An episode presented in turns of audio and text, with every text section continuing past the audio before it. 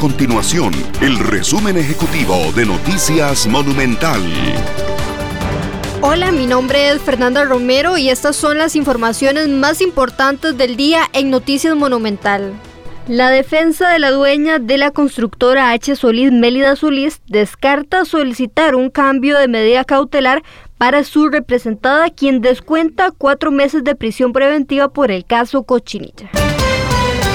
El expresidente del Consejo Nacional de Producción, Rogis Bermúdez, se encamina a encabezar la papeleta de candidatos a diputados por el Partido Acción Ciudadana en San José. Estas y otras informaciones usted las puede encontrar en nuestro sitio web www.monumental.co.cr. Nuestro compromiso es mantener a Costa Rica informada. Esto fue el resumen ejecutivo de Noticias Monumental.